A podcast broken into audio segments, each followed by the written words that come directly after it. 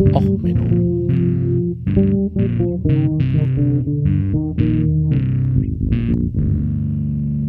Der inkompetente Podcast über Dinge aus Militär, Technik und Computer, die so richtig in die Hose gingen. Hallo, herzlich willkommen zu Och Menno. Ja, heute mit der Folge I'm with Stupid, die Tuberville-Blockade. Ja, ich habe mitgekriegt, es ist der No Effort November.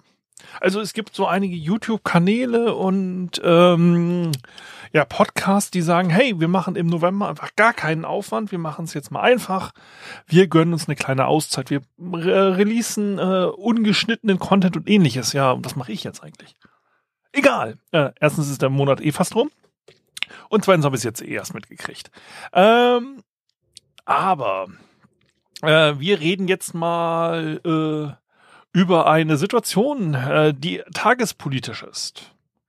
Also heute erstmal die Musik kommt von Static X, I'm with Stupid. Es ist eine amerikanische New Metal Band. Äh, Habe ich jetzt auch erst für mich äh, gefunden, äh, weil ich was mit Stupid und Metal brauchte als äh, Episodentitel. Ne? Mal wieder was Neues an Metal gehört. Ja, also erstmal ähm, möchte ich Admiral Lisa Franchetti äh, gratulieren. Ähm, sie ist die 33. Chief of Naval Operations geworden. Somit ist sie äh, quasi äh, das, was bei uns der Inspekteur der Marine ist. Ähm, sie ist quasi jetzt die Anführerin der US-Marine. Damit ist sie die erste äh, Chief of Staff, äh, also ein, das erste weibliche Mitglied bei den Chiefs of Staff, also dem amerikanischen Generalstab. Ähm, es gibt zwar schon äh, eine Admiralin, die die US Coast Guard befehligt, aber die US Coast Guard ist zwar so bewaffnet, dass sie einer durchschnittlichen Marine Probleme bereitet, aber sie gilt ja in den USA nicht als Streitkraft. Ähm, somit ist sie jetzt die erste ähm, weibliche Angehörige des Generalstabs, die jetzt den Präsidenten berät. Äh, sie war schon seit einiger Zeit äh, quasi nominiert, nämlich eigentlich von äh, seit August. Ähm, und sie war halt eigentlich von äh, Präsident Biden da schon längst vorgesehen. Sie ist jetzt aber erst äh, im November bestätigt worden und damit äh, jetzt mit äh, der Bestätigung endlich offiziell äh, im Amt. Ja, und genau darum geht es jetzt eigentlich. Also ich mache ja eigentlich, eigentlich, eigentlich ist ja eigentlich ein schönes Wort, äh, kein tagesaktuell politischen äh, Kur, äh, Podcast. Ich mache ja eigentlich keine Nachrichtensendung. Versuche ich auf jeden Fall. Aber es ist jetzt eine Situation entstanden, die so schön ist, dass ich darüber reden muss. Also im Endeffekt ist diese Ernennung der Frau Admiral ähm, hier jetzt ein politischer Spielball zwischen den Republikanern und den Demokraten. Man kann natürlich sagen, okay, ähm, eine Frau, oh Gott, eine Streitkraft anführen, das schafft sie ja gar nicht. Und ach, demokratische Nomination, das geht ja nicht. Ja, dass man darüber jetzt diskutiert, wäre ja verständlich gewesen. Nein, man äh, diskutiert über mehr. Zum Beispiel auch die US Marines haben gerade kein Kommando. Ähm, sie haben kein Commander. Wie heißt er? Kommandant. Äh, also etwas altertümlicher Titel, den sie da haben. Sie haben auch gerade keinen Anführer, die US Marines. Das sorgte schon einige Male dafür, dass äh, da zum Beispiel ein, äh, so nach Motto, man die komplette Kommandokette lang musste und dort dann äh, teilweise ähm, Leute äh, finden musste, die gerade irgendwie eine, das Kommando übernehmen können und Sachen bestätigen können. Weil da gab es kein Deputy und so weiter. Das hat für riesige Probleme gesorgt. Ähm, ne, da war es zum Beispiel so, dass der äh, General Smith ähm, keinen Nachfolger hatte. Ne, also, ähm, und man hatte dann gar keinen Vier-Sterne-General mehr da und hatte einen Drei-Sterne-General sich gesucht und ähm, also es war halt alles so, äh, wer kann denn hier gerade noch mal das Kommando übernehmen? Ja, okay, äh, du machst das jetzt gerade, weil der Smith war gerade mit einem Herzinfarkt im Krankenhaus. Ähm, insgesamt ist nämlich zurzeit die Situation, dass über 380 Spitzenpositionen in den USA bei den Streitkräften nicht besetzt werden, beziehungsweise es gibt dort eine Vorschlagsliste ähm, und diese werden einfach nicht bestätigt im Kongress. Und ähm, das ist halt ein kleines Problem. So, ähm, es ist halt so, dass man normalerweise in dem Senat, also im Kongress, äh, diese Beförderung und so durchwinkt. Ne, weil es ist ja klar, ne, die Demokraten wollen die Freiheit verteidigen und die Republikaner die amerikanischen Werte. So, es war bis jetzt immer so, dass äh, man sich dort vielleicht jetzt bei so Spitzenpositionen, wie gesagt, eine Frau Admiralin, da hätte man jetzt mal diskutiert. Okay. Aber es müssen halt auch andere Offiziersdienstposten äh, durch die politische Kontrolle des Militärs bestätigt werden. Das läuft je nach Land anders. Ne? Manche haben eine Militärdiktatur, da ist das ein bisschen einfacher.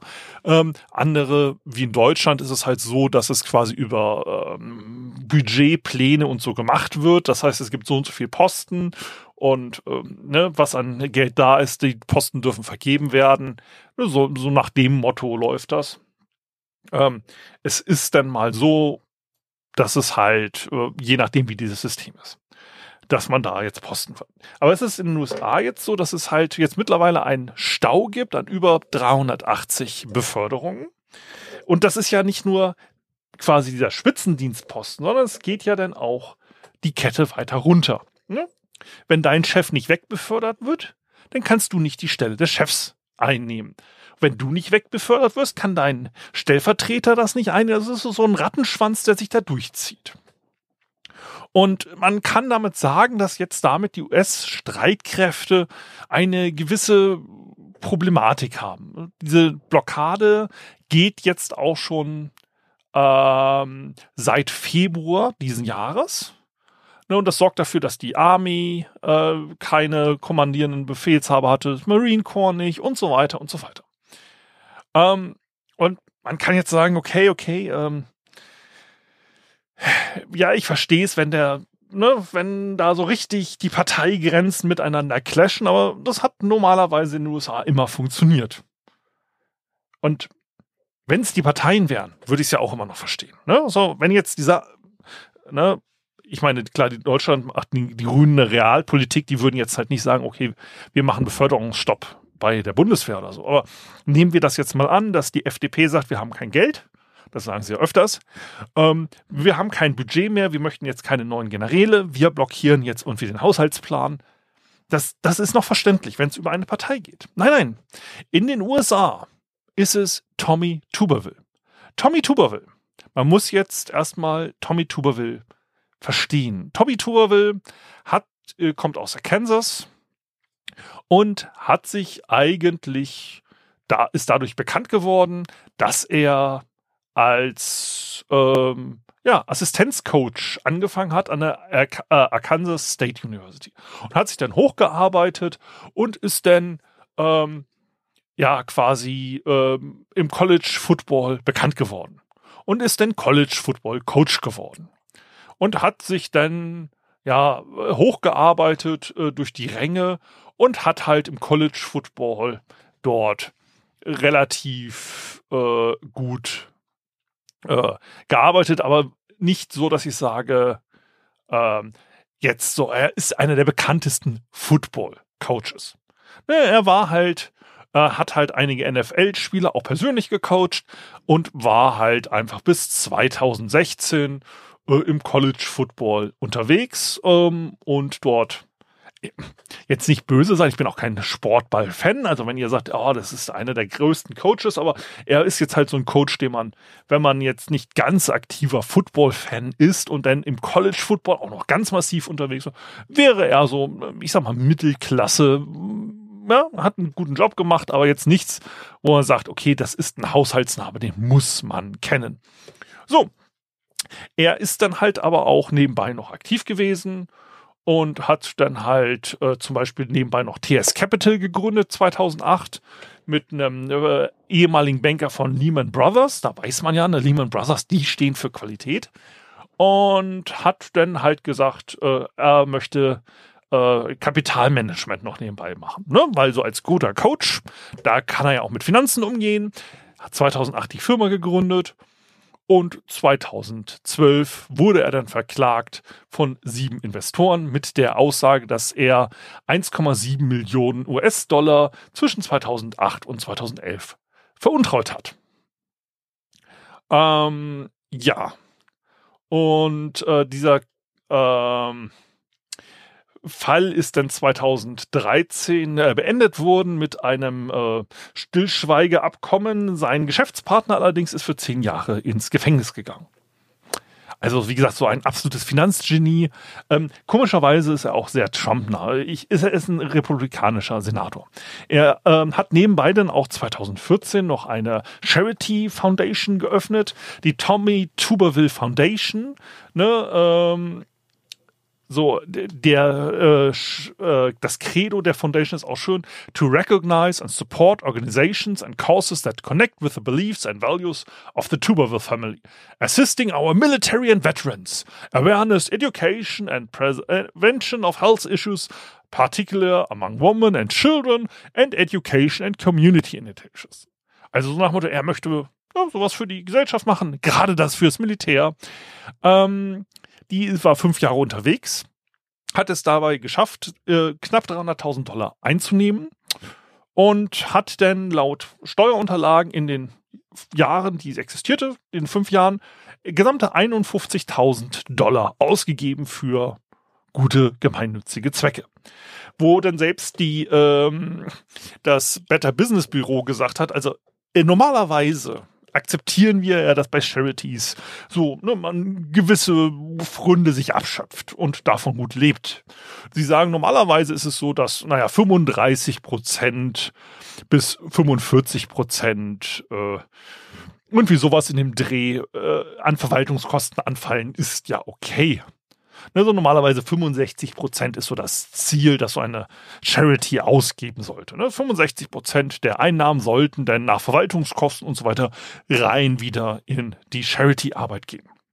Die Tommy Tuberville Foundation hat es geschafft, 18 Prozent auszugeben. 18 Prozent für Charity, der Rest ist irgendwo versandet, unter anderem zum Beispiel in einen äh, Truck, der bezahlt wurde äh, damit man da äh, mit Veteranen äh, an Häusern arbeiten konnte. Und so deswegen brauchte man ja natürlich einen Truck. Ähm, ja, und 2023 ist die Tuberville Foundation äh, erstmal unter Audit und ist nicht mehr aktiv.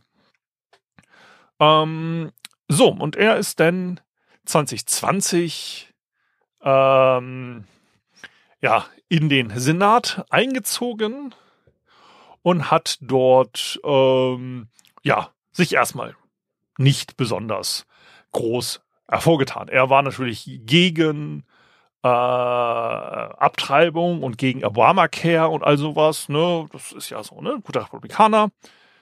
Und äh, ist dann halt in den Senat eingezogen. Und hat bis dahin dann auch erstmal sich nicht groß äh, Aufmerksamkeit gezogen, außer dass er halt natürlich gegen die Covid 19 Hate Crime Gesetzverschärfung war, ähm, wo eigentlich alle anderen zugestimmt haben, außer sechs Republikaner. Ähm, und er hat sich auch dadurch äh, hervorgetan, dass er in seiner Zeit, er ist wie gesagt seit 2020 im Senat, hat er es geschafft, 132 Male gegen den Stock Act zu verstoßen. Der Stock Act ist ein Akt, sie haben ja immer so schön Akronyme in den USA, der darauf ausgelegt ist, dass äh, Politiker nicht Insiderhandel betreiben mit dem Wissen, das sie in ihrem, äh, ja, durch ihre Arbeit bekommen. Da ist er einer der Rekordhalter bei den Verstößen gegen diesen Act. Ne, er ist also gut dabei mit dem ähm, ja, äh, schön äh, mit dem Insiderwissen zu handeln. Und äh, war dann halt sonst auch immer sehr Trump-nah. Und ja, äh, er war natürlich dann auch dagegen, dass man den, äh, dieses Sturm aufs Kapitol untersucht und so weiter und so weiter. Er ist gegen Transgender, natürlich. Und dann ist er jetzt im Dezember äh, 2022 hat ähm, das US-Verteidigungsministerium gesagt, dass ähm, ja, es gibt jetzt ja einige Staaten, die Abtreibung verbieten. Und wenn das der Fall ist und ein US-Soldat irgendwo in Bumstown äh, ja, hinter Waldhausen äh, irgendwo stationiert ist und die haben jetzt halt gerade äh, verboten, dass man Abtreibung vornimmt und es ist jetzt medizinisch notwendig, dass äh, äh und so weiter, dass ähm, ein Angehörige oder ein Angehöriger der US-Streitkräfte halt entsprechend äh, dann in einen Staat gebracht wird, wo die notwendige medizinische Betreuung gewährleistet werden kann. Es ist ja verständlich, man möchte es die Kampftruppe kampffähig halten und medizinisch notwendige Prozeduren oder auch ne, und so weiter. Das muss ja sichergestellt werden. Und da hat das Militär einfach gesagt, ja okay, wenn ihr uns verbietet, auf unseren Militärstützpunkten die notwendigen Eingriffe durchzuführen, dann machen wir es halt anders. Dann nehmen wir halt einfach die ganzen Ärzte und schicken sie an Orte, wo halt die entsprechende Lege, äh, Gesetzgebung uns das erlaubt. Und dann schicken wir halt auch alles Personal, das halt die entsprechenden Eingriffe braucht, dorthin. Ne? Dafür ist man ja eine Bundesbehörde und dann können uns lokale Gesetze einfach mal am Buckel runterrutschen. Dann sorgen wir halt einfach dafür, dass unsere äh, Militärangehörigen dort sind, wo sie dann die notwendige medizinische Versorgung kriegen. Und das gefiel ihm nicht. Und seitdem blockiert er ähm, ja die quasi äh, Nominierung an neuen äh, Offizieren und ähnlichen Posten. So, und das ist halt das Interessante. Es ist eine einzelne Person. Es ist eine einzelne Person, die es schafft, die gesamten US-Streitkräfte langsam aber sicher an die Grenze der Funktionsunfähigkeit zu bringen. Und das ist schon bemerkenswert, dass eine Organisation es schafft, ähm, ja, eine Organisationsstruktur so zu schaffen und äh, Verwaltungsvorschriften so zu schaffen, dass eine einzelne Person sagt, nö. Und ähm, ja, im Endeffekt ist es nämlich so, dass bis jetzt einfach die alle Senatoren gesagt haben, ja, ja, wir akzeptieren einfach alle Nominierungen. Ansonsten müsste man ja jede einzelne Nominierung auf dem Senatsflur abstimmen. Und das würde halt bei der aktuellen Arbeitslast mehrere Monate mit 24-7 Abstimmung bedeuten. Einfach nur, weil der eine sagt, nö, ich trage das jetzt nicht mit. Und ähm, ja, interessanterweise sind dann halt auch die Aussagen von dem Herrn Tuberville ein wenig bescheuert. Also das eine ist ja, okay, man ist gegen Abtreibung. Okay. Kann ich akzeptieren? Muss ich akzeptieren, dass da eine persönliche Meinung gegen ist? Okay. Aber er ist zum Beispiel auch gegen postnatale Abtreibung. Man kann ja drüber streiten, bis zu welchem Zeitpunkt eine Abtreibung noch legal ist. Aber ähm, man muss sagen, dass die postnatale Abtreibung, nämlich die Abtreibung, das Töten nach der Geburt, ein Kernfeature des Militärs ist. Er hat nämlich Angst, dass das US-Militär postnatale, das hat er so in einer Rede gesagt, postnatale Abtreibungen durchführen würde. Ähm, man muss sagen, eine postnatale Abtreibung, das nennt man allgemein auch einfach Mord. Man bringt jemanden um, der schon geboren ist. Das ist ein Hauptfeature von Streitkräften. Ne? Man kann es sich schönreden, aber es gibt ja in Deutschland auch diesen berühmten schönen Satz, alle Soldaten sind Mörder. Wenn man einfach mal realistisch ist, ist das Ziel von Streitkräften, andere Streitkräfte umzubringen. Das heißt, per Definition muss diese Person geboren sein, damit sie überhaupt in Streitkräften sein kann. Das heißt, per Definition muss die US, das US-Militär ähm, postnatale Abtreibungen durchführen dürfen, wenn man seiner wirren Logik folgt, äh, um überhaupt ihren Job durchführen zu können. Und er blockiert jetzt das US-Militär, weil er ja auch für Veteranen und fürs Militär ist, ne, als guter Republikaner, ähm, mit der Aussage, ja, er hat halt Angst, dass die ähm, postnatale Abtreibung durchführen. Und an diesem Punkt, als ich das gelesen habe, also diese Blockade an solchen ist schon bescheuert genug über Ab Abtreibungsrechte, also in meinen Augen. Aber klar, ich kann verstehen, wenn du sagst, ja, okay, ich bin eine internationale äh, eine, äh, also eine bundesstaatenübergreifende Organisation, dass ich dann halt mich an die Bundesstaatengesetze jetzt nicht so massiv halte. Das kann man auch nachvollziehen. Aber wie gesagt, diese, die Aussage dann auf dem Senatsflur, er blockiere ja das äh, Militär, weil sie halt wie postnatale Abtreibung. Und da musste ich halt auch an dieses, ich weiß nicht welches Lied, irgendwo gab es ja auch diesen Song mit der postnatalen Abtreibung. Ich finde ihn nur nicht mehr. Ich glaube, es war ein JBO-Song oder so. Und ich fand das einfach diese Aussage so, so unglaublich bescheuert. Und das, das fasst halt zur Zeit einfach dieses gesamte politische Spektrum zusammen.